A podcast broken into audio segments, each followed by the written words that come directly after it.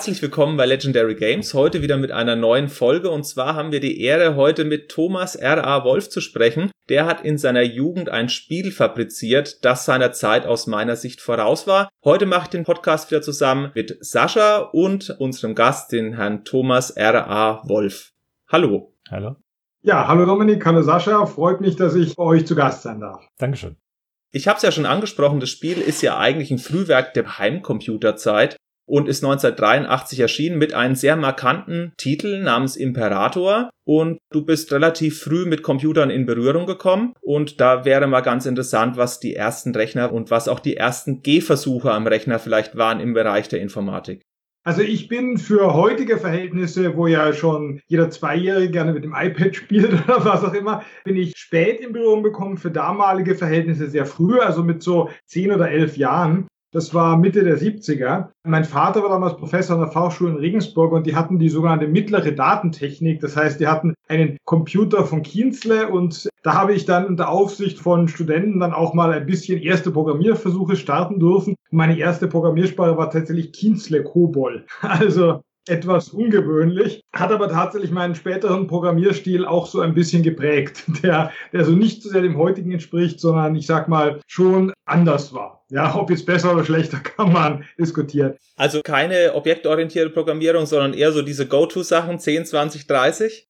Ganz viele Go-To-Sachen, ja, richtig. Ganz viele globale Variablen verarmeln. Das hat meinen Programmierstil sehr geprägt, aber trotzdem recht ordentlich. Also COBOL war so aufgebaut, man hat am Anfang eben erstmal alle Variablen deklariert, dann alle Funktionen, dann ging es eigentlich erst im Programm los. Und diese Struktur, die hat mir, glaube ich, schon geholfen, auch dann später einen Programmierstil zu entwickeln, der recht gut funktioniert hat.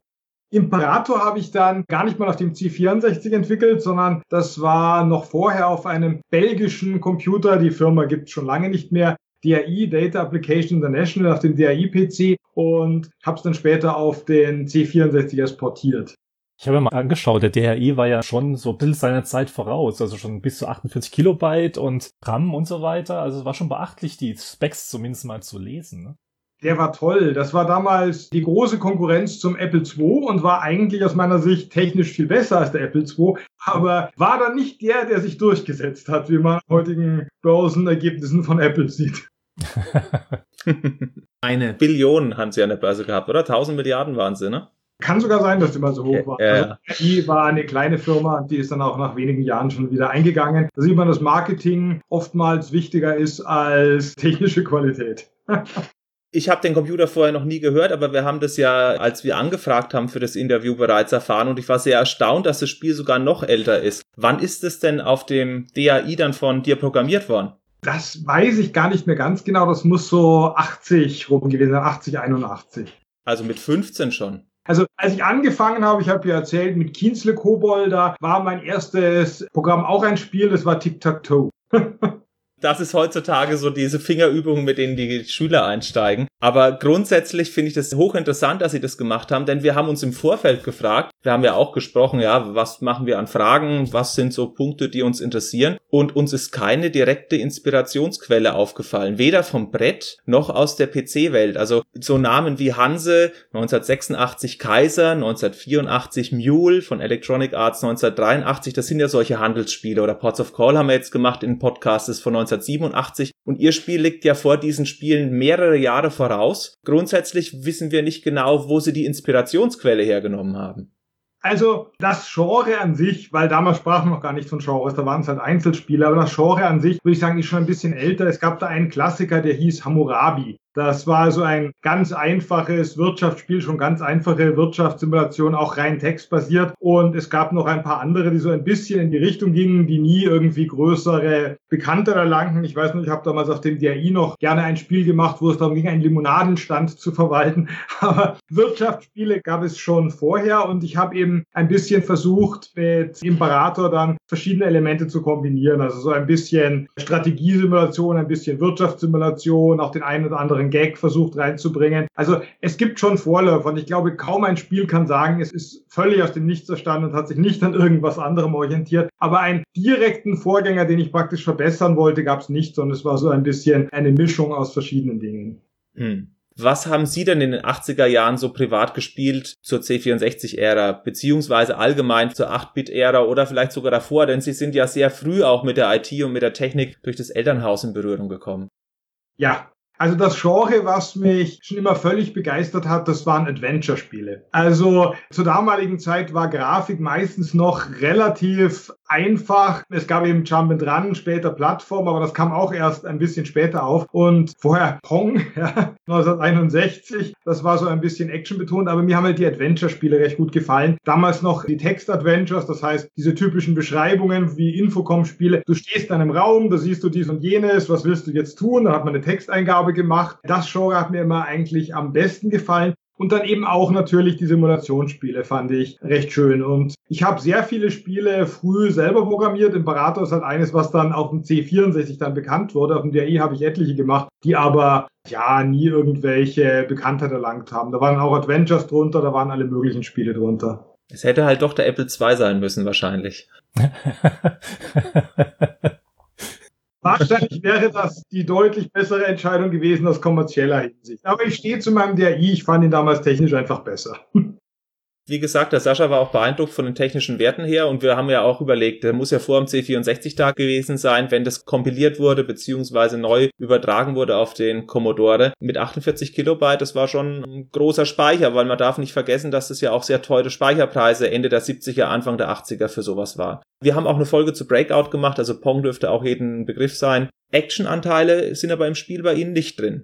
Actionanteile sind bei Imperator nicht drin. Es ist so, ich habe ein paar Spiele für NDI gemacht. Einige hatten auch ein bisschen Actionanteile, beziehungsweise waren, ja, was man damals Actionspiele nannte. Und die habe ich aber nicht portiert, weil das natürlich sehr rechnerspezifisch war und die Mühe habe ich mir da nicht gemacht, auf eine ganz andere Architektur umzusteigen. Ich habe auf dem DRE noch einige Dinge wirklich in Maschinensprache gemacht, also nicht nur oh. Assembler, sondern wirklich Maschinencode und das auf den 460 zu übertragen wäre schwierig gewesen. Imperator dagegen war eigentlich ein Basic-Spiel und das Einzige, was ich bei der Umsetzung machen musste, das war eben die Grafiksequenzen und den Sound und solche Dinge ein bisschen zu übertragen. Aber die ganze Spiellogik war schon da. Was haben denn die Eltern dazu gesagt, dass sie Computerspiele machen? Mit 15 Computerspielen machen ist ja aus heutiger Sicht herausragend. Ich weiß, damals gab es mehr Ein-Mann-Projekte. Aber der Vater hat ja wahrscheinlich die Technik nicht gezeigt, damit dann der Sohnemann das Spielen anfängt und sich über Text-Adventures und Strategiespiele Gedanken macht, oder? Also mein Vater und meine Eltern, die haben sich sehr gefreut. Es war so, ich bin eigentlich zu meinem ersten Rechner auch ein bisschen gekommen, weil der wurde natürlich von meinem Vater noch subventioniert für damalige Verhältnisse mit, ich glaube, ungefähr 3000 Mark. Unglaublich teuer. Und es hat sich aber schnell rentiert, weil mein Vater hat zum Beispiel Marktforschungsstudien damals gemacht und musste sie in einem Rechenzentrum auswerten lassen für enorme Summen. Und das konnte ich dann mit dem DAI und später den C64 machen. Und da hat er sich schon alleine dadurch viel Geld gespart. Also es war eine Investition, die sich lohnte. Und er hat also dann auch das Programmieren immer sehr gefördert. Also den Praktikanten praktisch die Software machen lassen. Ne? Sehr schön. So würde man es heute sehen, genau. Also ich muss dazu sagen, ich musste meine Eltern jahrelang überzeugen, dass ich ein C64 fürs Hausaufgaben machen brauche. Ich hatte dann aber dieses Gerät, was bei Ihnen im Hintergrund steht, den Drucker gar nicht dazu. Das ist denen aber auch erst Jahre später aufgefallen. ja, das war damals ein sehr beliebtes Argument. Und da es ja Hightech war, da konnte man das damals gut verkaufen. Wahrscheinlich ähnlich wie die Begründungen, die heute die jüngeren Teenager haben, warum sie unbedingt ein Smartphone brauchen. Sascha, hast du eine Frage? Ja, was mich begeistert hat, als ich Imperator gespielt habe, ich muss gestehen, ich hab's, soweit meine Erinnerung war, damals nicht gespielt. Dieses Ein-Mann-Projekt, einmal dieses sehr ausgeklügelte Spiel, was heute immer noch gut spielbar ist, wie ich finde. Aber dann haben sie noch Musik reingebaut, sie haben noch Grafiken reingebaut, was nicht so einfach mir nicht dir nicht ist. Das hat mich schon total beeindruckt. Was mich allerdings jetzt schon mal, ich greife vielleicht ein bisschen vor, interessiert, ist die Musikauswahl. Am Anfang war ja God Save the King oder Queen, je nachdem, wer gerade dran ist. Dann habe ich mich eingelesen und zum ersten Mal gelesen, dass es ja auch diese Melodie öfters für andere Hymne genutzt wurde, auch glaubt von den Preußen sogar. Und in der Abschlusssequenz ist auch die Japan-Hymne. Das sind so Sachen, wo ich gar nicht draufgekommen wäre in Verbindung mit Imperator. Wie kamen Sie dazu? das war, glaube ich, in einer Phase, dass ich mich sehr für verschiedene Nationalen interessiert habe. Und da bot sich das ein bisschen an. Und zum anderen ähm, ist es ja auch nicht so, dass man damals jetzt einfach Musik irgendwie einspielen konnte als MP3 oder sowas, sondern es war eben wirklich zu programmieren und Nationalhymnen sind relativ einfach von den Noten her einstimmig kann es relativ leicht umsetzen. Und ich hatte auch noch, glaube ich, irgendein Büchlein mit verschiedenen Nationalen, wo ich da sehr, sehr viel rausgenommen habe. Und dann habe ich mir auch irgendwann gedacht, ja, das ist so ein Thema, das kann ich dann durchziehen, das passt dann ganz gut. Am Schluss haben Sie noch eine Verbindung zu Japan gehabt, dass Sie der Meinung waren, okay, äh, Japan wird uns alle überrennen oder? Nein, so weit habe ich da nicht gedacht. Okay. Ich fand es nur von der Musik her so mal ein bisschen was Interessanteres, auch ein bisschen anders, aber trotzdem noch im Thema Nationalhymne drin. Es ist ja eine Simulation. Es ist auf alle Fälle ein Mangelmanagement-Spiel. Wenn man am Anfang startet, hat man sehr wenige Armeen und mit diesen wenigen Armeen schafft man es meistens, ein Land zu überfallen. Vielleicht mit Glück dann in der zweiten Runde zwei und dann kann man irgendwann die ganze Welt in Runde 10 oder 20 erobern. Aber grundsätzlich hat man ja immer mit den Mängeln zu kämpfen.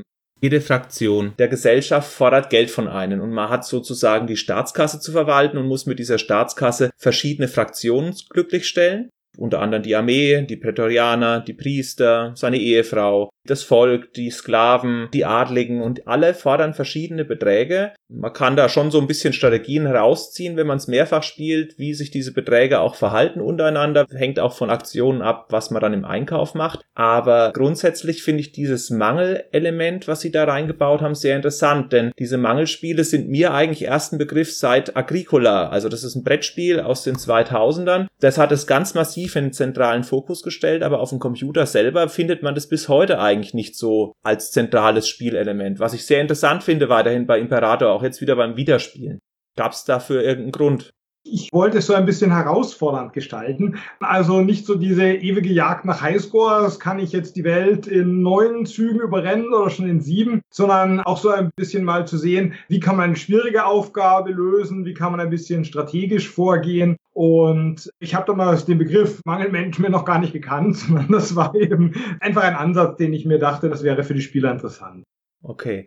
Das Szenario selber spielt ja in der Antike. Warum wurden die Römer so in den Mittelpunkt gestellt? Man hätte ja auch Alexander den Großen nehmen können oder irgendwie die Sache in Fernost spielen lassen können. Der Sascha hat es ja mit der Japan-Hymne schon angesprochen. China, Japan. Was war der Grund, warum sie gesagt haben damals, jo, die Antike wird es? Ich glaube, das war einfach Asterix und Obelix, was ich damals gelesen habe, wo ich mir gemeint habe, ja, das wäre eine interessante Zeit. Dazu noch damals Günter Schwab, die Sagen des klassischen Altertums. Also die Antike hat mich da einfach allgemein schon ein bisschen interessiert. Das war ja auch die Bemerkung, ist auch versteckt mit dem kleinen Dorf. Es wurde alles erobert außer einem kleinen Dorf. Das Zitat aus Asterix. Genau, wenn man Nordfrankreich erobert, das ist aus Asterix, ja. Ein Easter Egg sozusagen. Genau. Warum startet das Spiel in Jahr 1? Ist es aus Programmiersicht oder wollten sie es einfach zeitlos halten? Weil Rom 753 gegründet. Ich habe auch mal aufgeschrieben, wer die anderen fünf Nationen sind. Also Tarento und Etrurien sind italienische Stämme. Und dann die Griechen mit Sparta und Athen aufgrund dessen, dass die ja auch im Süden angesiedelt waren und dann auch bei Sizilien griechische Siedlungen noch hatten ist es bewusst so gemacht, dass man sich praktisch für eine Eroberung Italiens bewusst entschieden hat und deswegen Jahr eins einfach so nimmt, okay, ist halt irgendwann in der Geschichte oder war auch die Überlegung, da vielleicht mit einer historischen Zahl zu starten? Nein, also tatsächlich, da habt ihr mich erwischt. Da habe ich mir einfach leicht gemacht und da habe ich auch irgendwelche Zivilisationen rausgesucht und habe auch gar nicht größer recherchiert, ob die jetzt wirklich zur gleichen Zeit und parallel so passten, sondern ich hatte zuerst Rom und dann habe ich gedacht, eigentlich könnte ich es auch für mehr Spieler machen und dann habe ich mir, hm, was könnte man da noch nehmen, habe ein bisschen geschaut, aber eine gründliche historische Recherche habe ich für Imperator nicht betrieben. Okay, das war interessant. Ich habe auch damit gerechnet beim Wiederspielen, dass ich vielleicht Karthago, Ägypten, Griechenland und sowas angeboten kriege im Fünf-Spieler-Modus. Aber ich habe jetzt dann tatsächlich auch nochmal in der Recherche geschaut und das sind tatsächlich italienische Staaten. Und Rom war ja zu der Zeit eine Republik. Imperator deutet ja eigentlich auf die Kaiserzeit hin. Deswegen habe ich mich da auch eben gefragt, warum sich meine Erinnerung so trügt, dass man italienische Stämme dann nehmen kann, um praktisch das römische Reich zu gründen. Ja, das Problem ist, dass das alles heutzutage mit Internet viel leichter zu recherchieren ist. Und ich habe damals aus irgendeinem Lexikon einfach irgendeine Karte der Antike rausgezogen und habe also nicht größer geschaut, wann da was war. Da muss ich ganz ehrlich sein. Heutzutage würde ich natürlich sorgfältiger machen. Ja, mir macht es gar nichts aus. Es macht das Spiel weder besser noch schlechter. Es passt auch insgesamt. Was mir aber aufgefallen ist am Spielelement, und das muss schon eine Designüberlegung gewesen sein, man kann ja mit mehreren Spielern spielen und irgendwann, wenn beide einigermaßen erfolgreich sind, steht man vor dem Imperium des anderen. Und wenn ich in dem Moment angreifen drücke, ist für einen von beiden Game Over. Das ist ja eine sehr radikale Spielentscheidung. Letztendlich ist es ja heutzutage darauf ausgelegt, spätestens seit Siedler von Katan, aber auch in modernen Spielen, wenn die ein bisschen länger dauern oder wenn die eine bestimmte Tiefe haben, dann fliegt man nicht ganz raus. Man ist aus dem Wettbewerb sozusagen zurückgesetzt. Aber damals war das ja wirklich ein Game-Over-Zeichen für einen von diesen fünf Spielern, der da eben angegriffen wurde oder der sein eigenes Reich, vielleicht so wie das Orakel von Delphi prophezeit hat, geschrottet hat. Was war denn da für die Entscheidung? Damals gab es nur Game Over Spiele. Also dieses Konzept, dass man sagt, man kommt wieder ins Spiel oder man hat vielleicht auch verschiedene Enden oder man löst es vielleicht sogar dann durch Diplomatie, das kam alles erst viel später. Wenn man sich damals Computerspiele angeschaut hat oder noch viel beliebter die ersten Videospielautomaten angeschaut hat, dann hat man einfach so lange gespielt, wie man es geschafft hat, versucht so viele Punkte zu bekommen, aber irgendwann war man unweigerlich tot.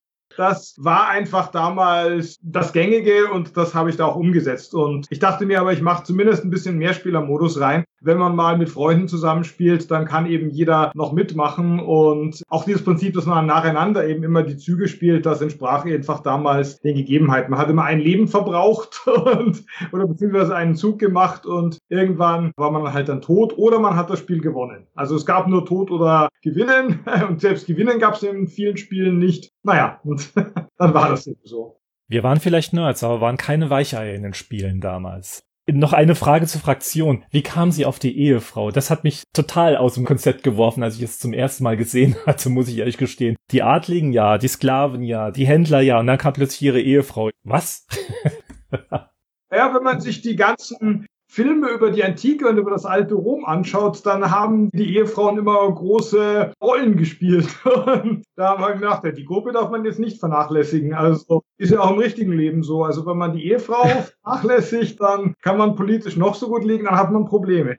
Ja, manchmal haben auch Frauen einfach recht, also da darf man sich gar nicht drauf einlassen. Moment, drück mal auf Stopp, Dominik, dann reden wir Tacheles.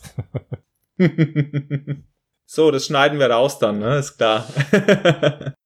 Wie sah es denn aus mit den Features? Gab es irgendwann so ein, heutzutage würde man sagen, Goldstatus, aber gab es irgendwelche Features, die in der Überlegung drin waren, in das Spiel reinzubauen, die es nicht geschafft haben, die sich vielleicht als nicht so praktikabel erwiesen haben, die vielleicht das Spiel auch so ein bisschen der Geschwindigkeit beraubt haben? Es spielt sich ja doch relativ flott jede Runde. Gab es da bestimmte Sachen, mit denen experimentiert wurde? Oder gibt es wirklich nur diese eine Version von Imperator und keine so Zwischenstände, wo man sagt, okay, da habe ich mal noch mit dem experimentiert. Das hat nie meinen Rechner verlassen, nie meine Diskettenbox.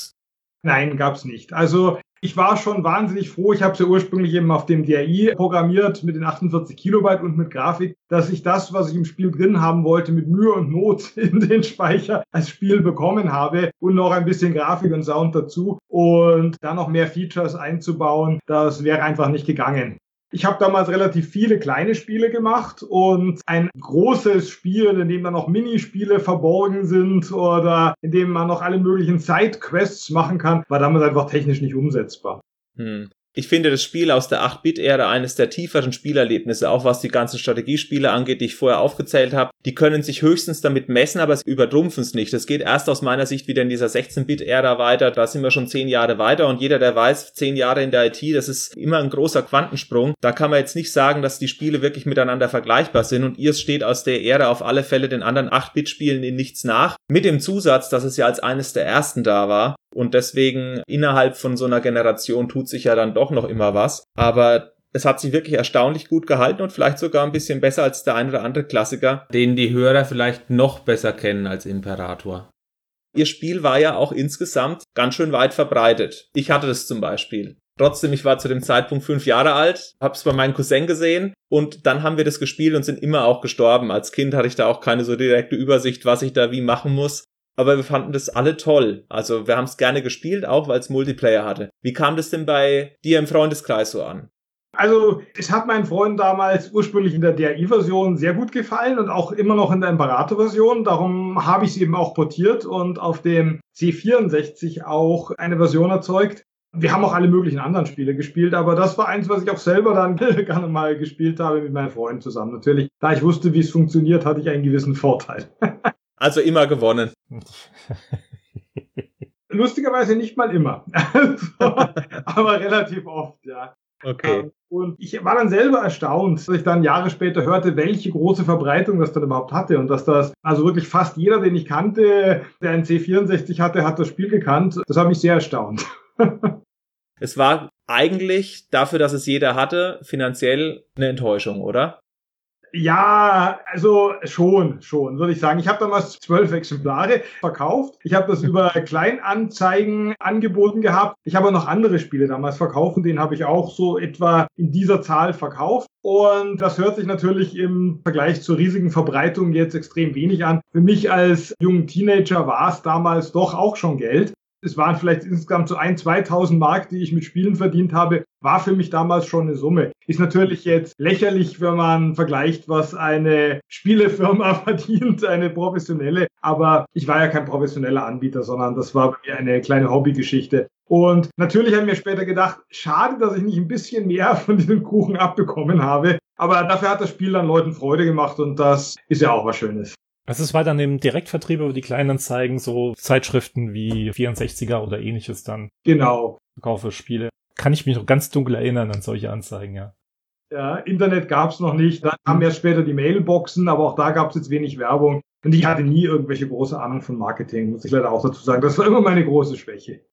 Mal an einen Publisher rangetreten oder nachdem das Spiel zwölf verkauft hat, hat sich da jemand mal gemeldet aus der Industrie, die auch in der Spielebranche unterwegs waren? Nein, hat sich leider niemand gemeldet und ich selber bin auch gar nicht auf die Idee gekommen, da an so eine große Spielefirma ranzugehen. Das war für mich unvorstellbar. Ganz andere Liga. Ich hätte es vielleicht machen sollen, aber ich habe damals gar nicht dran gedacht. Das Potenzial hätte es definitiv gehabt, wenn man das so zurückblickt, muss man wirklich sagen. Also wenn man dann noch Kaiser dann sieht, wie es da gelaufen ist, obwohl der arme Kerl ja auch über den Tisch gezogen worden ist damals. Aber ich kann es immer nur sagen, ich habe es jetzt zum ersten Mal richtig gespielt und bin immer noch begeistert, wie rund es geht. Imperator hat sich wirklich super gehalten. Der Name ist auch interessant, finde ich. Wie kam man denn auf den Namen Imperator? Man hätte es ja auch anders nennen können. Empire oder Rom oder. Ich weiß es gar nicht mehr, wie ich speziell auf den Namen gekommen bin. Den hatte ich ja schon einige Jahre vorher für die DRI-Version verwendet. Und die anderen Spiele, die ich gemacht habe, die hatten auch immer so einen Wortnamen. Robber habe ich mal eins gemacht, das war ein Adventure-Spiel und solche Geschichten. Also da bin ich irgendwie auf Imperator gekommen. Also es war auch ja da, genau wie hinter dem Jahr eins, war keine große Überlegung. Aber es war ein sehr guter Name. Ich weiß nicht, ob Sie aktuell die Spieleveröffentlichungen verfolgen. Imperator war ja vom Paradox ein sehr großes Spiel, das jetzt 2019 gelauncht ist. Die Rechte am Namen haben Sie wahrscheinlich leider nicht mehr, oder? Also die Rechte angemeldet oder so habe ich die sowieso nie und dann sie inzwischen auch ausgelaufen. ja, man hätte damals alle möglichen Namen einfach registrieren müssen. Das wäre natürlich perfekt gewesen im Nachhinein hätte man machen müssen. Aber andererseits bin ich auch gar nicht so ein großer Freund von diesen ganzen markenrechtlichen Geschichten. Ich komme ja ein bisschen mehr aus der Hacking-Ecke und da hat man diese Sachen eh nicht so gern gemocht, dass man dann verklagt, wenn man ein bisschen nah dran ist an irgendeinem schon vorhandenen Markenrecht. Das finde ich immer so ein bisschen eher albern.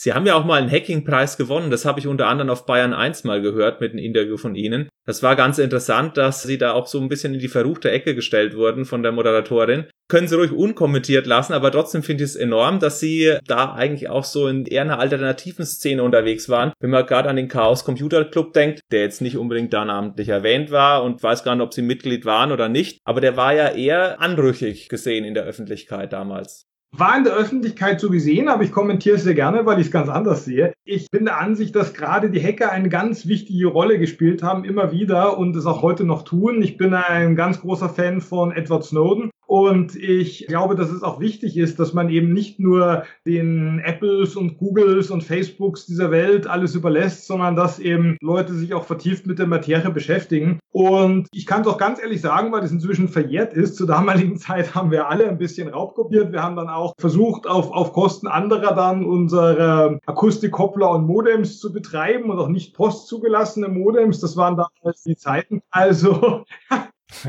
ja.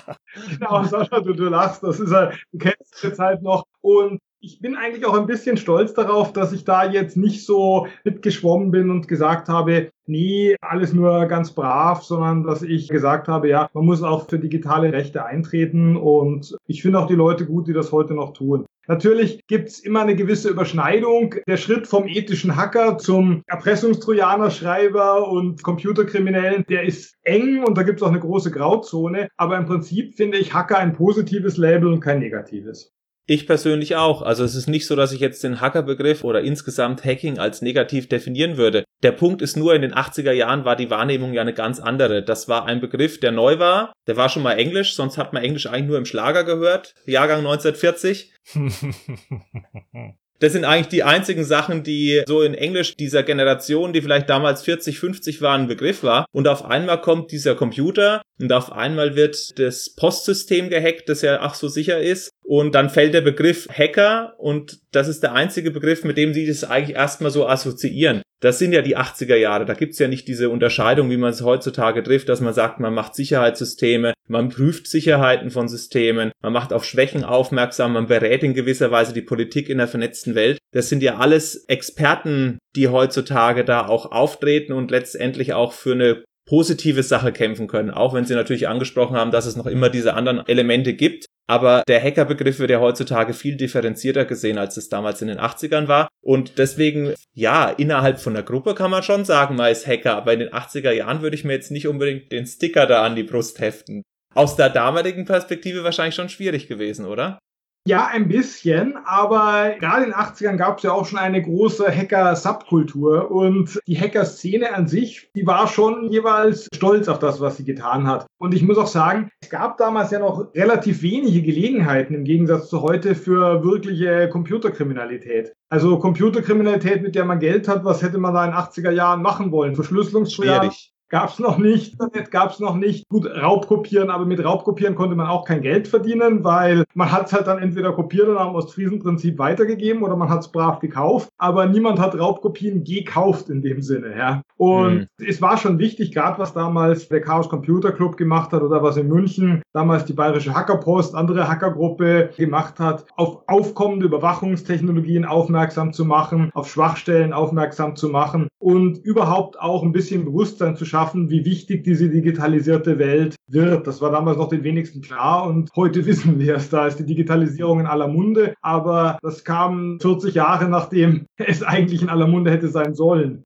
Ja, die Vernetzung nimmt zu und damit wird natürlich auch weiterhin der Hacker, der auf Sicherheitsschwachstellen aufmerksam macht und natürlich auch aktiv dabei hilft, Firmen zu beraten, weiterhin in der Bedeutung zunehmen. Da bin ich mir sicher. Ich weiß unter anderem, das wäre eine Frage für später gewesen, denn wir waren ja bei Imperator noch mittendrin, aber ich ziehe sie einfach an der Stelle vor. Ich weiß, dass sie unter anderem auch für Verschlüsselungstechnik auf der Suche nach einem Käufer für ein angemeldetes Patent sind. Da geht es darum, dass sie ja sich mit Passwortlängen beschäftigt haben. Kannst du dazu kurz was sagen? Ja klar. Also das ist eigentlich gar nicht so sehr Verschlüsselung, es ist mehr Authentifizierung. Es geht darum, wenn man sich ein Passwort merkt und sich damit irgendwo einloggt, dann ist das von der Länge her leider momentan in dem Bereich, dass der schon gut durch Brute Forcing Angriffe, also sprich durch schlichtes Durchprobieren auf Superrechnern knackbar ist. Wenn es lang genug, komplex genug ist, dann noch nicht, aber das sind leider immer weniger Passwörter. Und mit dem Patent, das ich habe, das nennt sich Forced Forcing, das Verfahren, wird das gleiche Passwort um Faktor 10 auf 5 bis 10 auf 7, also Größenordnung eine Million sicherer gegen solche Angriffe wahrscheinlich jetzt das groß und breit zu erklären würde den Rahmen sprengen, aber das Grundprinzip in zwei Sätzen ist einfach, äh, an das Passwort wird ein Teil angehängt, den der Anwender sich nicht merken muss äh, sondern der einfach weggeschmissen wird. Und das eigene System muss diesen Teil bei jedem ganz legalen, normalen Login durch Brute Forcing herausfinden. Und da der Angreifer aber nicht diesen Teil und das eigentliche Passwort getrennt herausfinden kann, multiplizieren sich diese beiden Schwierigkeiten. Und das heißt, die Rechenleistung des eigenen Systems wird gegen die Rechenleistung des Angreifers gesetzt. Und wenn, sagen wir mal, jetzt eine NSA oder eine Botnet-Verbrechergruppe versuchen würde, jetzt ihre Technik zu verwenden, um ein Passwort zu brute forcen, dann dauert es halt nicht mehr eine Stunde oder einen Tag, sondern es dauert halt eine Million Stunden oder Millionen Tage. Und das ist dann schon eine Hausnummer.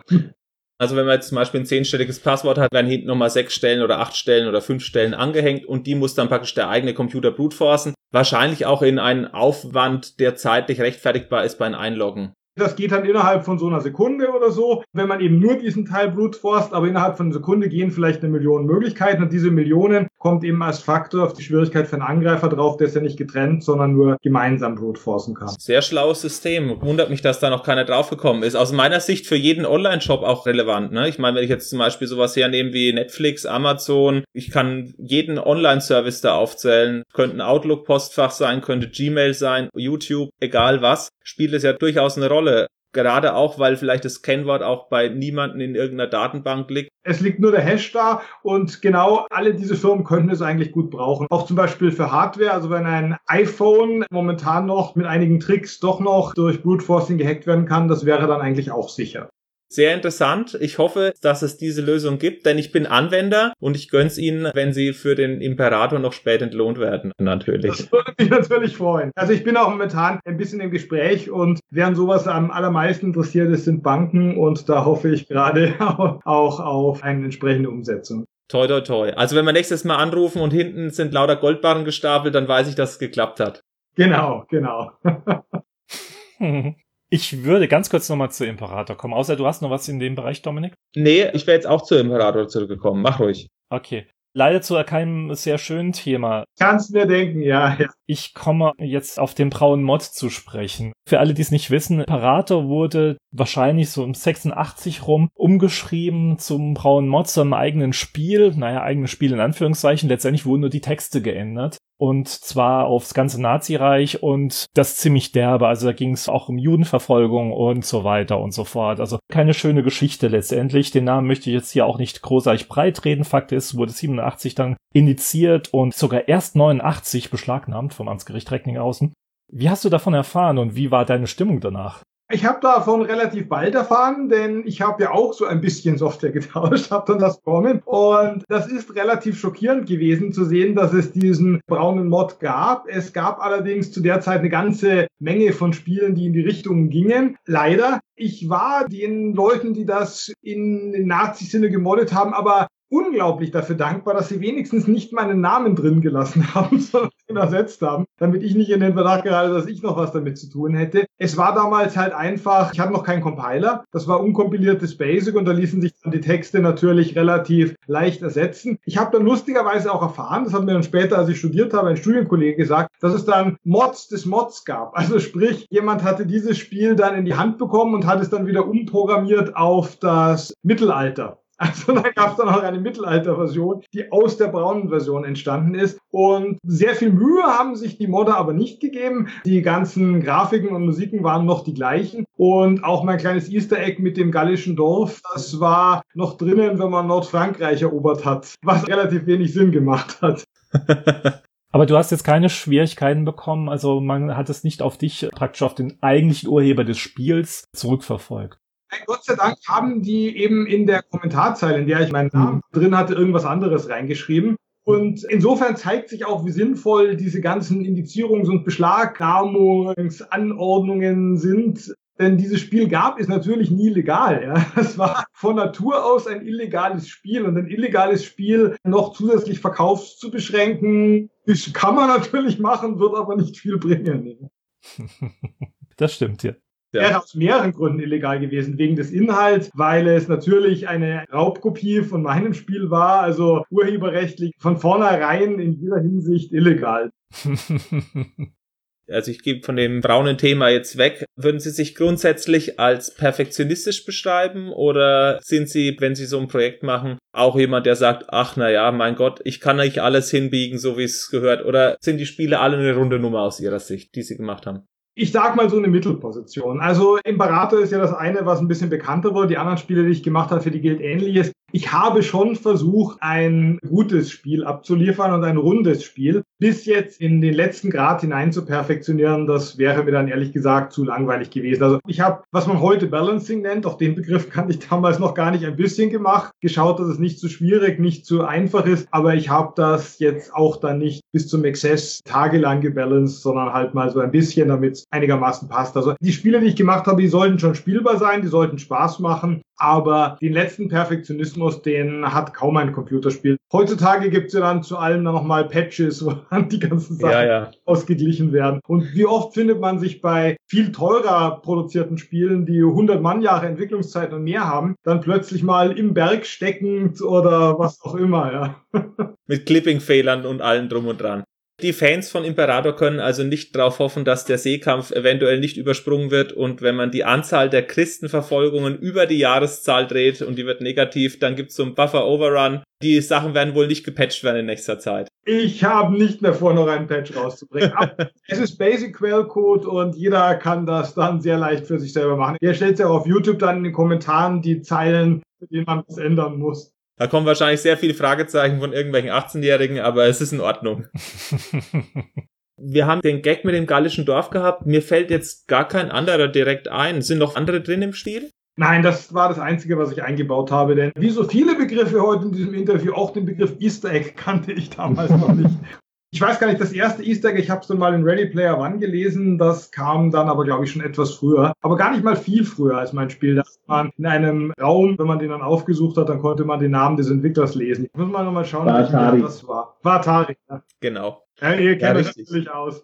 Ja, wir wissen auch nicht alles. Wir tun unser Bestes immer, wenn wir mit den Leuten sprechen, von denen wir die Spiele gespielt haben, aber die wissen dann meistens sogar mehr als wir. Und du warst ja in den 80er Jahren selbst ein passionierter Spieler, deswegen haben wir da auch nichts voraus. Ich habe ja. viel gespielt, aber ich habe mich damals nicht so perfektionistisch, wie man es heute tut, dann mit den Hintergründen noch beschäftigt und jedes Easter Egg gesucht, sondern wenn ich dann das Spiel mal durchgespielt hatte, dann war ich auch schon glücklich. Es gab ja so Legenden beispielsweise, was bei Elite los ist. Gibt es jetzt diese bestimmte Weltraumrasse oder gibt es diesen Planeten und dieses und jenes und heutzutage im Internet liest man es nach. Aber da hast du gesagt, okay, das Universum ist so riesig, da komme ich nirgends hin und heutzutage sind 2048 Planeten in MMO ja wahrscheinlich nach einem Tag erforscht. Ja, genau, genau.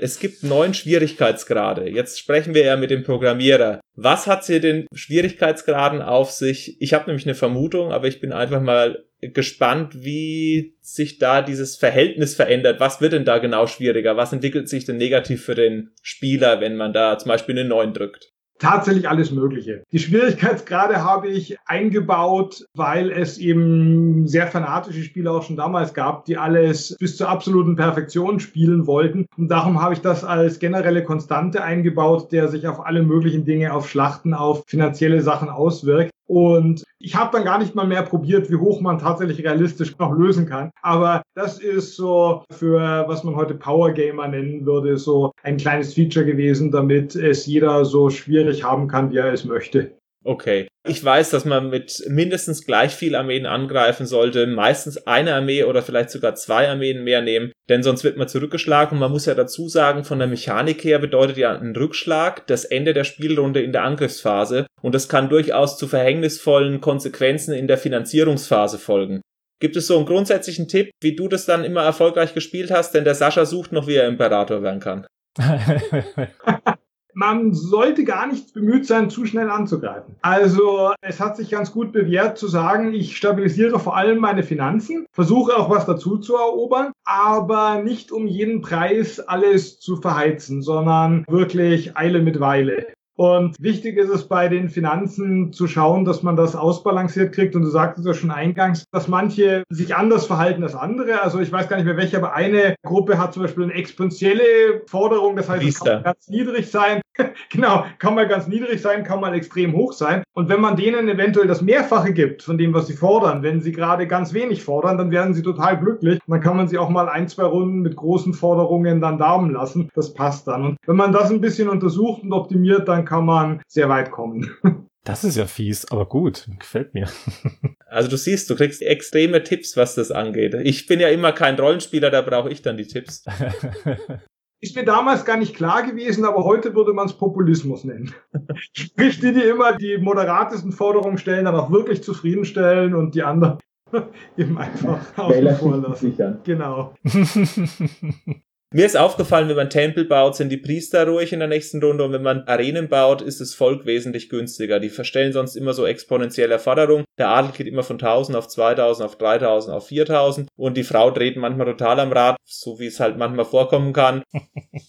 Und manchmal ist er relativ günstig und dann mache ich genau dieses Prinzip, was jetzt gerade beschrieben wurde. Die wird einmal mit Geld überhäuft, wenn sie halt sagt, sie geht nur um die Ecke was einkaufen. Und wenn sie sagt, sie braucht jetzt gleich eine neue Innenausstattung, dann gibt's halt trotzdem nur das. Was für ein kleinen Geldbeutel. So spiele ich das immer in Imperator. Zusätzlich kann man ja die Arbeitsintensität einstellen und die Besteuerung. Und bei der Besteuerung, ich habe ja vorher angesprochen, dass es unter anderem Bugs gibt mit den Christen, die werden von Christen ausgeraubt. Das finde ich eine interessante Sache, denn Ich habe ja so ein bisschen angesprochen, ins Szenario selber ist Christentum ja eigentlich 0 nach Christus, 30 nach Christus. Da wäre ja der Imperator wieder der Fall, aber die ganzen Volksstämme, die wären ja wieder in der republikanischen Zeit gewesen. Das hat sich inzwischen aufgeklärt, warum das so ist. Aber wieso die Christen? Man hätte ja auch irgendeine Wahlkultur nehmen können oder irgendwas damals.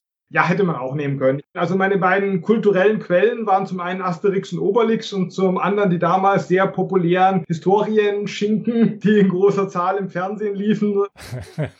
und ja, da waren es eben die Themen, die sich einfach anboten. Also Sandalenfilme plus Bibelfilme. Okay. Ja, wer hat bei Spartacus nicht schon mal Turnschuhe, Armbanduhren und Kondensstreifen am Himmel gesehen? Sowas kann man heutzutage alles im Internet nachlesen und dann sieht man das auch in den Szenen. Aber damals, als ich es in den 80ern als kleiner Junge gesehen habe, habe ich davon gar nichts mitbekommen. Das war bei mir genau das gleiche. Das war einfach faszinierendes Kino und diese ganzen Fehlersuchen, was man heutzutage auf IMDb und sowas lesen kann, das ist jenseits von der Vorstellungskraft dessen, was man in den 80er Jahren überhaupt als zugreifbar hatte. Ich frage mich auch, wer Zeit sich nimmt, um das wirklich Frame für Frame durchzugehen und zu schauen, passt alles. Aber jeder Mensch darf das Hobby haben, das ihm gefällt. Wir reden hier über Retro-Spiele, manche mögen eben gerne Filmfehler finden. ja, das stimmt. Hm. Gibt es weiterhin Spiele, die Sie heute spielen? Also das Spielen in den 80er Jahren war ja so ähnlich wie bei uns wahrscheinlich auch aufgrund der Jugend intensiver. Aber haben Sie irgendwann mal mit den Spielen aufgehört? Sind Sie in den 90ern, 2000ern bis heute 2019 immer dabei geblieben? Mehr oder weniger konstant in Wellen vielleicht? Oder gibt es so Sachen, wo Sie sagen, nee, eigentlich ist das so ein bisschen durch für mich. Es kommt eigentlich auch immer nur alter Wein in neuen Schläuchen. Also ich habe früher extrem viel gespielt in meiner Jugend. Dann Studiums, berufsbedingt wurde es immer weniger. Ich habe noch ein bisschen gespielt. Ich habe schon gesagt, Adventures damals haben mich in der Kindheit schon begeistert, haben mich auch später. Also sprich Spiele mit wirklich guter Story. Die Story war mir bei Spielen dann recht wichtig oder der Hintergrund, dass es eben ein bisschen immersiv war. Was ich dann nicht gemocht habe, wo bei mir das Spielen dann wirklich fast auf Null gegangen ist, war dieses Multiplayer-Element in Kampfspielen und sowas, weil es mich auch ein bisschen frustriert hat. Weil wenn man Gelegenheit Spieler ist, kann man mit einem 17-Jährigen, der zwölf Stunden am Tag damit verbringt, Counter-Strike zu spielen, einfach nicht mithalten, sind wir ja. Und zurzeit spiele ich ab und zu wieder ein bisschen, wenn es meine Zeit erlaubt. Ich habe leider viel zu tun, aber ich tue es. Und was ich da neu entdeckt habe, ist die Vive, die VR-Brille, weil das Spielen in der VR einen Grad von Immersion bietet, der also am Monitor einfach nicht zu erreichen ist und der mich total begeistert. Ich hätte zum Beispiel nie einen Zombie-Shooter groß spannend gefunden am PC, aber einer in der VR, wo man sich durch eine Mine schleicht und dann plötzlich hört man ein schweres Atmen und dann stehen hinter der Ecke fünf Zombies, während man gerade mal seine Taschenlampe hat. Das ist einfach ein ganz anderes Erlebnis. Da würde ich in der Ecke stehen, aber laut heulend. Das ist nicht meine Welt, muss ich sagen. Ich mag schon keine Zombie-Spiele im klassischen Sinne. aber gar nicht mitbekommen, dass das schon so weit ist mit Zombie-Spielen und Minen. Uah, widerlich. Also, wenn man da in einem Spiel ist, gerade in einem Gruselspiel, was natürlich bei VR ein super beliebtes Motto geworden ist, und man sagt sich jetzt nicht, okay, ich muss den nächsten Gegenstand finden, ich muss jetzt hier strategisch das und das, sondern man lässt sich auf die Atmosphäre ein, dann ist das so extrem echt. Das, das ist wirklich erschreckend. Ich habe schon mal beim Escape-Spiel schmerzhaft festgestellt, dass man sich auf virtuelle Schreibtische nicht aufstützen kann. Schande. Und nach der Flucht vor einem Psychokiller habe ich dann auch schon mal was umgeschmissen. Also, das ist sehr, sehr echt. Und wenn man da raus will, geht es natürlich leicht. Man muss sich nur, wie man einem Kind sagt, der Film ist nicht echt, das ist nur gespielt. In dem Moment, wo man sich bewusst klar macht, man spielt gerade ein VR-Spiel, dann hat man auch vor den Zombies oder was auch immer da ist, keine Angst mehr. Aber das ist dann eine bewusste Entscheidung. Möchte man es praktisch im immersiven Modus spielen oder möchte man mit Abstand spielen? Also ich glaube auch, dass diese VR-Geschichte einen Wow-Effekt in einen erfahrenen Spieler wieder auslösen kann, der vielleicht von irgendwelchen optimierten Spielmechaniken, die dann zum 350. Mal das gleiche Sportspiel letztendlich bringen oder die 37. Sandbox-Welt, das wird einen nicht mehr so umhauen. Und diese VR-Geschichte glaube ich sofort, dass das einen begeistern kann, auch als erfahrenen Spieler. Ich habe selbst noch keine Brille, man braucht ja auch dafür eine starke Grafikkarte, wenn man es am PC betreibt. Auch die Grafikkarte ist gar nicht mal das Schlimme. Was man braucht, ist ein paar Quadratmeter Platz. Weil mhm. man kann es eigentlich auch so im Sitzen spielen oder halt nur von einer Stelle aus. Es gibt verschiedene Methoden, wie man sich in VR-Spielen bewegt, aber zumindest so zweimal drei Meter oder so sollte man irgendwo im Wohnzimmer oder so freimachen können, sonst macht VR wenig Sinn. Das war schon bei der Kinect bei mir schwierig. das, ist, das ist ein bisschen das Hauptproblem, vor allem wenn man in der Stadt wohnt. ja, und zudem auch vielleicht in keiner allzu günstigen. Wir reden jetzt nicht über Brandenburg oder über das Erzgebirge oder sowas. Gerade in Ballungszentren kostet es auch nochmal ein bisschen mehr, ja. Ja, und da kommt es natürlich auf den Familienstand an. Wir hatten ja das Thema Ehefrau schon bei Imperator. Wenn man das Wohnzimmer zur VR-Zone erklärt, dann muss man entsprechend im letzten Jahr auch schon vielleicht die entsprechende Vorsorge getroffen haben, die Zufriedenheit der Ehefrau oder der Familie zu erhöhen. Sie meinen einen positiven Ehevertrag schließen? Ja, ich meine, jetzt wie beim Imperator, da, da geht es ja einfach. Da gibt man ein bisschen mehr Gold und dann passt es. In der Realität wird schwieriger. Ich weiß genau, wovon gesprochen wird. Also ich habe das auch immer wieder als Diskussionspunkt hier und da, wenn dann mal irgendwie eine Aufzeichnung ist, so wie heute, oder ich irgendwas spiele und dann vielleicht doch irgendwie über das Zeitbudget hinausgehe, was ich eigentlich ursprünglich kommuniziert habe, dann kann das auch schon mal zu Spannungen führen, ja. Kommt vor. Ja, Zufriedenheit der verschiedenen Gruppen ist wichtig. Richtig, man muss halt immer auf die Prozentsätze achten. Richtig, genau. Bei Imperator, es ist ja ein textbasiertes Spiel, war mal die Idee, ein Interface zu machen, was grafische Oberfläche hat. Und Joystick gibt's ja auch nicht direkt, den man da benutzt. Man bedient die ganze Geschichte mit Tastatur, was zugegebenermaßen 1983 nicht unüblich ist. Aber am Heimcomputer selber haben sich ja dann die Joysticks so als das primäre Eingabemedium durchgesetzt. Wenn ich Vermehr zum Beispiel hernehme von 1986, 87, da steuere ich gar nichts mit Tastatur und gebe aber lauter Zahlen ein. Wesentlich mehr und wesentlich häufiger sogar als bei Imperator. Also man sieht, dieser Trend in dieser Heimcomputer Computerzeit ging ja eigentlich dann in diese Richtung. Waren da mal Überlegungen da, sowas zu machen? Also Imperator anzupassen nicht. Ich habe nochmal, das war so mein letzter Versuch eines Computerspiels, das war Anfang, Mitte der 90er, da habe ich für den PC ein Spiel entwickelt. Namens Herzog. Genau, Herzog. Und das war dann Maussteuer, das war mit Videosequenzen, war aber im Prinzip auch ein Verwaltungsspiel, wo der Verwaltungsaufwand aber ein bisschen in den Hintergrund trat und vor allem sollten es sehr lustige Videosequenzen sein. Das habe ich damals mit vielen Live-Rollenspielern zusammen fanmäßig gedreht und da habe ich dann natürlich auch eine modernere Steuerung verwendet. Dazu kann der Sascha was fragen, denn ich habe ihm die CD, die Sie mir zugeschickt haben. Ich muss dazu sagen, ich habe von dem Spiel vorher nie was gehört. Ich habe im Internet gesucht, habe zu dem Spiel nichts gefunden. Dann habe ich zum Sascha gesagt, der Thomas R. A. Wolf, mit dem wir das Interview machen, der hat mir netterweise die CD geschickt. Der Umschlag liegt auch noch hier. Ich blende den jetzt mal aus und sieht man die Adresse, ja. Ich habe die CD daraufhin als ISO gerippt und ihm geschickt und habe sie aber bei mir nicht richtig zum Laufen gebracht. Bei mir gingen nicht die Videos, bei mir waren Bildfehler und meine DOS-Box hat davor kapituliert. Der Sascha hat sich allerdings das Spiel angeguckt, deswegen kommen auch von ihm zu dem Teil die Fragen. Ja, ich habe es wirklich mit Hänge und Würge, glaube ich, gerade noch zu laufen gekriegt und ich kann es schon denken, warum. Du hast ja gesagt, 95 rum war dieses Projekt gestartet, richtig? Ich habe ein bisschen eher gestartet und ich glaube, 95 ist es dann auf den Markt gekommen. Ja. ja, und es war ja im Grunde nach, also für mich jetzt der Eindruck, ein weitaus erweitertes Imperator mit neuen Menüpunkten, wie zum Beispiel der Geheimdienst und solche Geschichten. Ganz witzig. Und eigentlich voller Videosequenzen. Die ganzen Texteinblendungen wurden ja durch die Videosequenzen gemacht. Die Sequenzen waren bei mir sehr ruckelig. Also es war wie so ein Frame pro Sekunde. Aber jetzt weiß ich nicht, ob das jetzt an meinem Emulator lag. Ich war froh, dass ich es überhaupt zum Laufen bekam. Erstmal das und zweitens, ich habe dann auch erfahren durch den Dominik, dass du extra auch einen Encoder dafür geschrieben hast.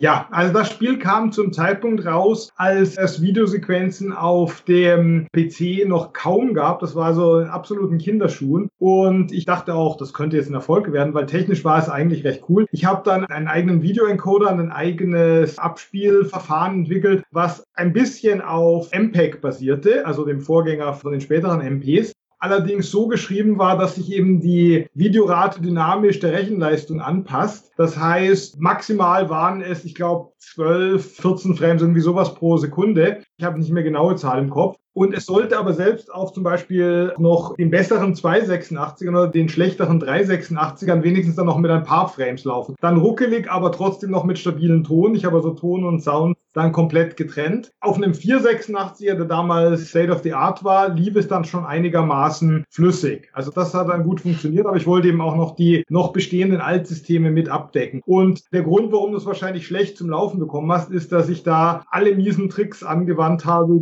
gehen, um direkt auf die Hardware zuzugreifen. Und ich habe wirklich Respekt vor jedem Emulator, der das zum Laufen kriegt. Ich habe den Timer Interrupt umgebogen, ich habe direkt aufs CD-Laufwerk zugegriffen, ich habe direkt auf die Soundkarte, auf den zugegriffen, auf die Grafikkarte. Und wenn ein Emulator das nachbilden kann und kein echter PC aus dieser Zeit ist und es läuft trotzdem, dann ist es ein guter. Und selbst wenn er dann ein bisschen ruckelt, weil das ist schon eine wirkliche Herausforderung. Das war auf dem Mac irgendein Emulator, der auf der DOS-Box aufbaut. Wird auch nicht mehr weiterentwickelt seit 2016. Ich weiß gar nicht, wie der heißt. Ich habe letztendlich nur das Image reingebunden und er gesagt, ah, okay, Herzog.bat oder install.bat macht er und dann lief das. Also es hat mich echt fasziniert. Aber das war nicht meine erste Wahl. Ich weiß nicht, wie lange ich da dran gesessen habe, aber es hat funktioniert. Aber auch interessant, also Tonspur und Videospur waren getrennt. Habe ich es richtig verstanden? Richtig. Die Tonspur war sogar unkomprimiertes Audio, wenn auch in schlechter Qualität, damit es auf jeden Fall selbst auf einem Low-End-System noch abgespielt werden kann. Und die Videospur hat eben auf MPEG-Standbildern basiert und hat halt, wenn ein Standbild abgespielt war und es wären noch andere angestanden, hat es die einfach übersprungen und ist dann zum nächsten gegangen, was jetzt vom Zeitcode her gepasst hätte. So habe ich eben auch den Timer-Interrupt umgebogen. Also habe da auch ganz viel in Assembler eingebaut, noch mit den Optimierungen, die damals üblich waren. Also sprich, ich habe dann zum Beispiel die Assembler-Befehle pro Zeile 120 Mal mit Copy-Paste hintereinander, um mir den Schleifenzähler zu sparen. Also das war schon wirklich extrem auf Zeit optimiert, damit es eben noch läuft. Erklärt das Verhalten dann auch bei meinem Emulator, ja. Genau. Es war halt auch ein bisschen schade, weil es war wirklich das erste Spiel, wo zumindest ein bisschen Video auch auf älteren Systemen noch funktioniert hat. Und auch da habe ich aber marketingmäßig einfach daneben gegriffen und das Spiel hat nie wirklich den Markt gesehen. Darum kennt es auch nicht. Also in einer Zeitschrift kam, glaube ich, mal ein Review, aber das war nur eine einzige. Und das waren Live-Rollenspieler-Kollegen. Ich habe mal gelesen, dass du auch Lab-Freund bist. Ich bin immer noch ganz großer Lab-Freund. Damals zu der Zeit eben noch Fantasy Lab. Das mache ich jetzt heute nicht mehr. Heute mache ich mehr diese, ich sag mal, Altherren-Labs, die weniger Action sind. Mystery-Hintergrund oder mit irgendwelchen schrägen Hintergründen. Auch international auf Englisch und sowas. Das mache ich immer noch mit großem Eifer. Ich bin auch klassischer Rollenspieler, nicht mehr Live-Rollenspieler seit langem. Also die ganzen typischen Nerd-Hobbys hatte ich auch alle. das ist sehr schön. Man muss ja auch irgendwas pflegen aus seiner Jugend. Das ist einfach so. Das Spiel selber ist ja im Mittelalter. Die Filmszenen sind ja auch von dir geschnitten worden, aufgenommen worden. Was waren denn da Drehorte? Wie viel Videomaterial ist es denn insgesamt zusammengefasst an Zeit? Und wieso dann diesmal das Mittelalter? Denn ich weiß, die Firma, die aktuell auch noch existiert, ist ja die Softwaregilde. Und da steht ja auch einiges drin dazu, dass man sich auf das Mittelalter beruft. Also der Name ist ja auch bewusst gewählt. Anscheinend ist ja das so eine Epoche, mit der du dich dann ja auch sehr intensiv auseinandergesetzt hast. Spätestens ab den 90ern. Ich muss sagen, es ist ein fiktives Mittelalter, also mehr eine Fantasy-Welt als eine authentische Mittelalterwelt. Und zum einen hat mich die Epoche damals eben wegen Fantasy Laubs, als ich es gemacht habe, Anfang Mitte der 90er sehr interessiert. Zum anderen musste es auch das sein, denn es waren ja die Fantasy Live-Rollenspieler, mit denen ich das gedreht habe. Und die hatten eben nun mal diese Kostüme. Das heißt, da hätte ich jetzt altes Rom schlecht umsetzen können. Also ich glaube, die Gelehrten, die haben tatsächlich so ein bisschen an Rom angelehnte Kostüme noch, die dann irgendwelche skurrilen Erfindungen machen. Aber die meisten hatten eben Fantasy-Outfits, Latex-Schwerter, mit was man bei LARP so rumläuft und dann hat sich das ein bisschen angeboten. Aber reines Mittelalter ist es nicht. Ich habe auch Amazonen drin zum Beispiel gehabt, die ja im Mittelalter jetzt nicht in großen Zahlen in Europa herumliefen. Also auch da sieht man keine historische Authentizität und naja, das war mehr so ein bisschen eine Spaßgeschichte. Es sollte vor allem ein lustiges Spiel sein. Kreative Freiheit darf man sich doch nehmen, oder? Genau, genau.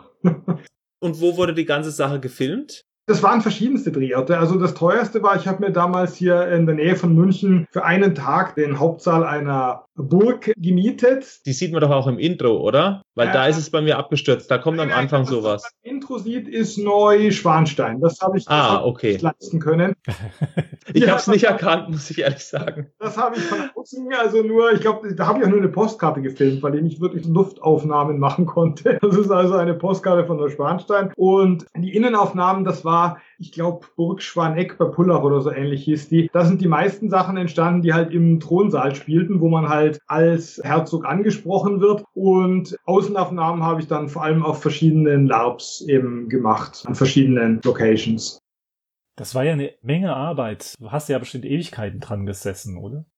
Das war, ich würde mal sagen, ein Jahr lang fast ein Vollzeitjob. Ich habe wirklich extrem viel da gemacht. Ich habe diese ganzen Videos gedreht, analog geschnitten und bearbeitet, weil digital ging es noch nicht. Mit einer relativ experimentellen Videocapture-Karte von Xing hieß die damals, hat aber nicht das mit der Xing-Plattform zu tun, die damals auch einen super High-End-Rechner brauchte. Ich habe das alles programmiert, habe eben, wie gesagt, eine eigene Abspielroutine dafür gemacht. Dafür habe ich mir extra die Normen bestellen müssen, die DIN-Normen, um auf MPEG basierend das zu entwickeln. Habe das alles programmiert, teilweise Maschinensprache.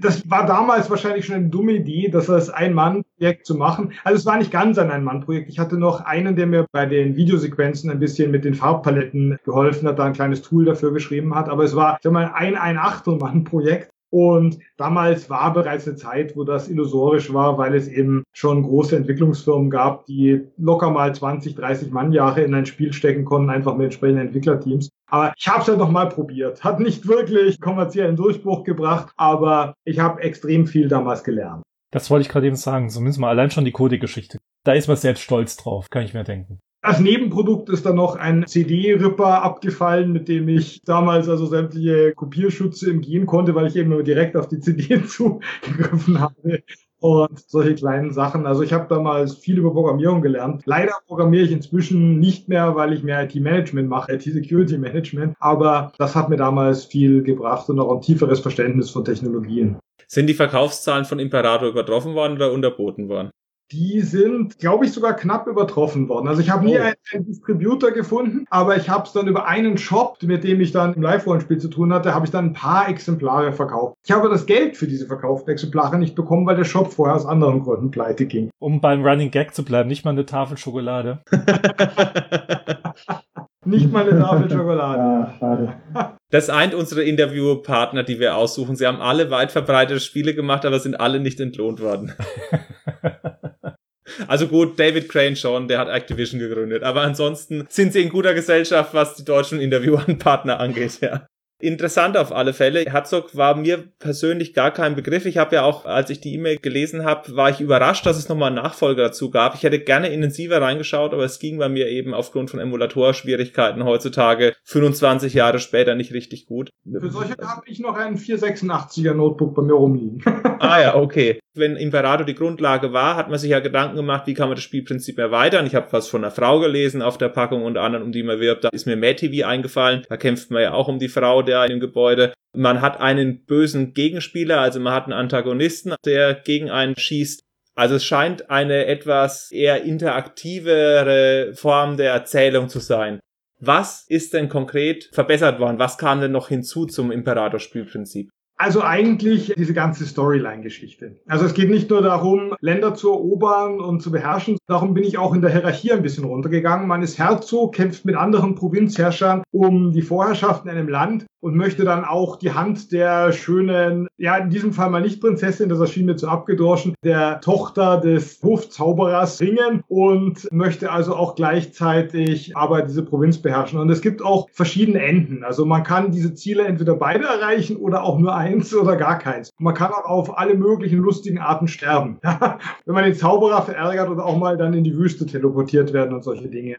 Das sollte eben wirklich so ein Spiel sein, das im First-Person-Perspektive ist das meiste gedreht, dann wirklich in ein Abenteuer reinversetzen sollte. Also war so der Grundgedanke Immersion. Weniger die Simulation, die dahinter stand, sondern wirklich die Immersion, dass man sich wirklich im Spiel drin fühlt und eine Story erlebt. Also verbunden praktisch mit einer Geschichte. Ganz interessant. Ist ja auch dann Trend geworden. Also wenn man dann die 90er durch anguckt, äh, Beispiel ist da für mich immer die späteren GTA-Teile oder Mafia, auch wenn das jetzt ein anderes Genre ist. Aber da kam unter anderem auch diese Geschichtsoption dazu, auch in den ganzen Shootern. Doom erzählt ja eigentlich keine Geschichte, das ist ein Satz, dass die Hölle offen ist und danach läuft man eben durch die Levels, aber die späteren Shooter beziehungsweise die anderen Spiele haben ja alle diese Erzählmechanismen aufgenommen und das in einem Strategiespiel beispielsweise, da fallen mir erst dann, Siedler 2 ist auch noch konservativ, hm. ich würde sagen, das geht dann erst zu Anno los, oder? Was würdest du sagen, Sascha? Bin ich gerade auch überlegen. Ja, Anno, ja. Also sie sind auf alle Fälle, was ihre Spielprinzipien angeht, beziehungsweise die Elemente, die sie reinbauen, innovativ gewesen.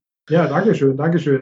Es liegt vor allem daran, vielleicht, ich habe schon auf meinem DAI begonnen, die Spiele zu schreiben, die es nicht gab, aber die ich gerne spielen würde. Damals war das noch ein Muss, weil es gab fast keine Spiele. Das war ja erst in den absoluten Kinderschuhen. Und später habe ich dann eben gemacht, weil ich mir gesagt habe, hm, sowas würde ich gerne mal spielen. Gibt's noch nicht, das mache ich mhm. jetzt.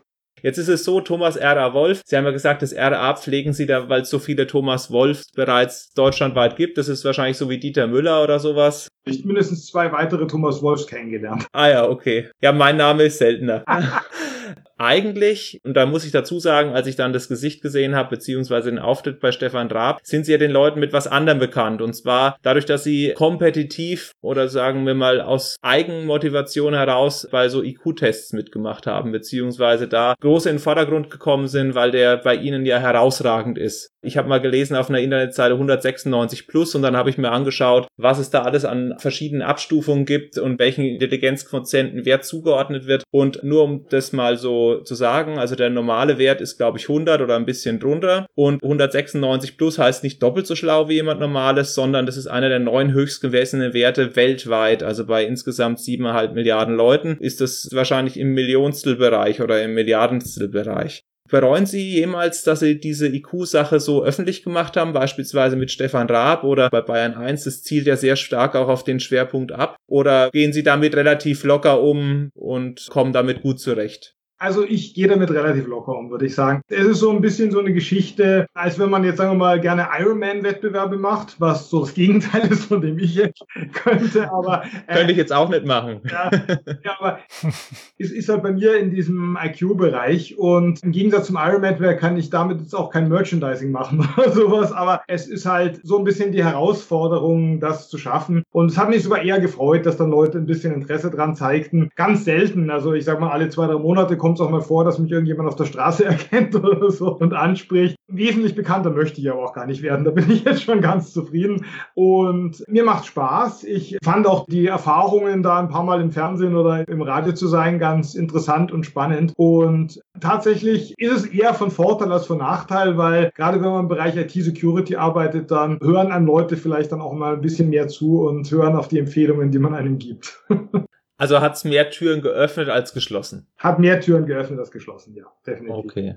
Ich stelle mir das schwierig vor, weil wenn man dann weiß, Einstein als Vergleich hatte 165 geschätzt und dann 30 Punkte mehr zu haben, das kann ja so eine Bürde sein wie, ich bin unter anderem kein guter Fußballer aktiv, obwohl ich längere Zeit gespielt habe, aber passiv verfolge ich das und es gibt ja immer wieder mal diese Wunderknaben, die dann eben auch bei Vereinen scheitern und einfach mit diesen Ansprüchen, die man an sie stellt, der nächste große Superstar zu sein, nicht zurechtkommen. Und deswegen finde ich es erstaunlich, dass sie das ganz gut aufgenommen haben, beziehungsweise auch damit so locker umgehen können. Und sie sind auch ein lockerer Typ, also das muss ich auch dazu sagen. Man redet ja manchmal mit sehr verkopften Leuten auch, die im IQ gar nicht so weit jetzt von den normalen Durchschnitt wegliegen aber sie machen einen sehr sympathischen und auch sehr aufgeschlossenen Eindruck. Und das ist ja was, was man jetzt, wenn ich jetzt nur die Zahl hinstelle, erstmal nicht erwarten würde. Ja, das liegt daran, dass hoher IQ oftmals mit Inselbegabung assoziiert wird, also sprich dann Asperger-Syndrom oder ähnliches und es ist ja nicht automatisch verknüpft. Und was hohe Erwartungen angeht, IQ ist ein Faktor im Lebenserfolg. Ich will jetzt nicht sagen, ich wäre erfolglos, es haben bei mir auch schon diverse Dinge geklappt, nicht gerade im Berater, aber andere. Aber ich bin jetzt nicht irgendwie Jeff Bezos oder Bill Gates oder sonst jemand geworden, denn da gehören auch noch andere Faktoren dazu. Da gehört Lebenserfahrung dazu, da gehört auch Kreativität zu, gerade bei Einstein, den man so sehr mit Intelligenz assoziiert. Aber ich würde bei ihm sagen, das herausragende Kriterien war gar nicht so sehr Intelligenz, sondern diese unglaubliche Fähigkeit, in eine völlig andere Richtung zu denken, die bisher noch keiner gedacht hat. Also sprich mehr diese Kreativität, wenn es auch nicht die musische Kreativität war, in dem Fall die physikalische Kreativität. Und natürlich natürlich gehören auch einfach solche Dinge dazu wie Glück, zum richtigen Zeitpunkt am richtigen Ort sein ja. und all dies. Und ich bin zufrieden mit dem, was ich erreicht habe, auch wenn es jetzt nicht irgendwelche super tollen Sachen sind. Und IQ hat mir da geholfen, aber es ist nichts, was mein Leben komplett prägt. Also ich weiß meinen persönlich nicht, aber ich gehe mal nicht davon aus, dass ich unter den ersten acht liege, sondern wahrscheinlich irgendwo genau irgendwo in der Mitte. Aber ich finde es erstaunlich, dass man das so überhaupt genau messen kann. Also Sie haben ja in einem anderen Interview unter anderem auch gesagt, die Messmethoden sind unüblich, aber wahrscheinlich hat es sehr viel mit Logik zu tun, oder?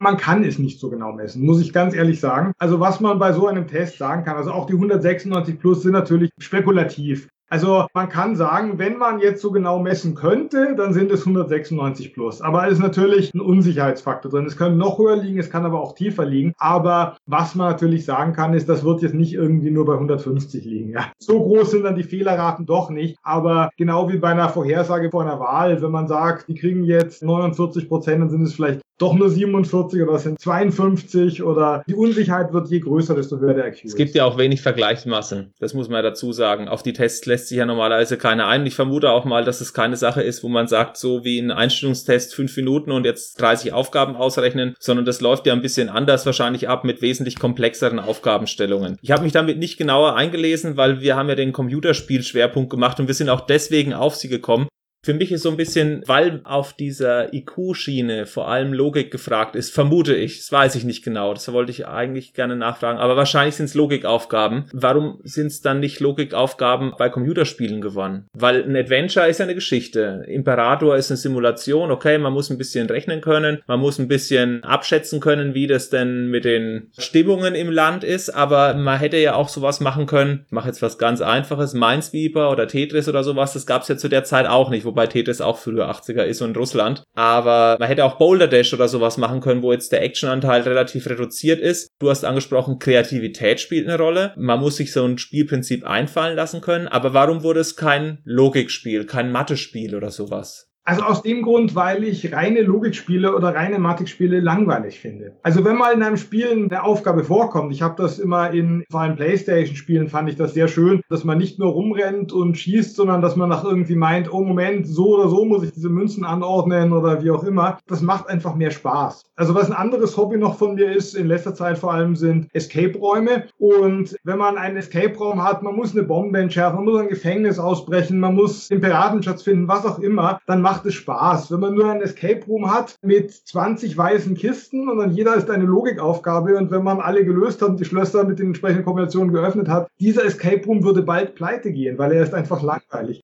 So ist es auch bei Computerspielen. Wenn es nur auf Logik geht, ist es langweilig. Und sowas wie Boulder Dash zum Beispiel, das habe ich auch ganz gerne gespielt, weil es eben zwar Logik war, aber eben auch verbunden mit so ein bisschen dem Spaß, mit dem Männchen da langlaufen und die höheren Level von Boulder Dash, wo man praktisch bei jedem Schritt vorher erstmal eine halbe Stunde überlegen muss, gehe ich jetzt rechts oder links, die finde ich jetzt auch nicht so gut. Die haben mir nicht wirklich Freude gemacht. Es gab das Spielprinzip ja mehrfach. Boulder Dash wurde aufgelegt, dann gab es irgendwie einen Werner-Ableger und sowas. Ist natürlich auch ein ganz großer Spieleklassiker, auch finanziell wahrscheinlich erfolgreich gewesen für denjenigen, der sich damals ausgedacht hat. Aber jetzt in der Antwort höre ich so ein bisschen raus, der sozialisierende Aspekt spielt eine Rolle. Es muss irgendwie mit einer Motivation verknüpft sein und nicht einfach nur eine variable Aufgabe, die eben mit einer Gleichung endet oder mit irgendeinem X, das dann eben einen Zahlenwert ergibt. Das war praktisch nie jetzt irgendwie motivierend diese Logikspiele kamen ja irgendwann in den Markt rein. Was war denn das erste, was da so selbst gespielt worden ist, wo du jetzt gesagt hast, boah, das hat mir gut gefallen? Gab es da irgendwas mal? Ich weiß jetzt nicht mehr, was das erste war. Ich habe schon ein paar gespielt, aber das waren auch die, die mit Stories verbunden haben.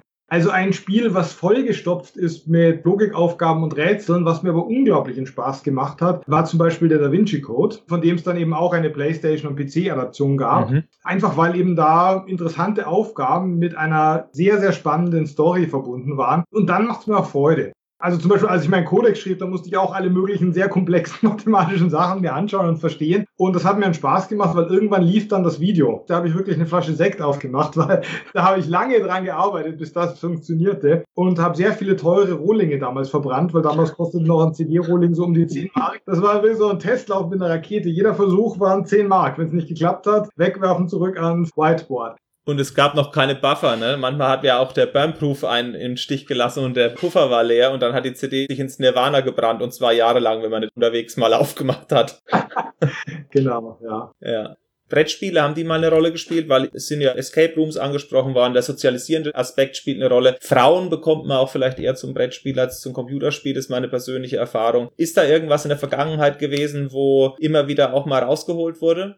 Ich mache auch gerne Brettspiele und auch die, vor allem wenn sie mit einer Story verbunden sind, gefallen mir am besten. Also Pandemic Legacy, beide Seasons habe ich mit großer Begeisterung gespielt. Ich mag auch die Thema Frauen, das ist ein Spiel, das meistens Frauen besser gefällt. Ist Dixit zum Beispiel ist ein Spiel, was ich sehr gerne mache. Das ist Spiel des Jahres war das. Ja, ja, das ist überhaupt nicht Logik, sondern das ist mehr Kommunikation. Und eigentlich als Deutscher muss man ja schon fast Brettspiele machen. Die Amerikaner nennen Brettspiele German Style Board Games. Also das hat hier eine unglaubliche unglaubliche Tradition und der konnte auch ich mich nicht verschließen. Also ich mache immer auch mal sehr gerne wieder Brettspiele. Ich habe auch meine regelmäßige Brettspielrunde einmal im Monat. Also ich habe leider keine regelmäßige Runde. Ich spiele aber auch sehr gern Brettspiele. Wenn wir irgendwann mal spielen, und du bist in Würzburg, bist du auf alle Fälle eingeladen. Ja, prima, das würde mich sehr freuen. Ja, gerne. Gibt natürlich noch die Frage nach den All-Time-Favorites. Wo ist am meisten Zeit reingeflossen als aktiver Spieler zwischen 1980 und 2019? Was sind Spiele, die du wirklich in- und auswendig kennst, beziehungsweise wo du Stunden davor gesessen hast und es wurde hell?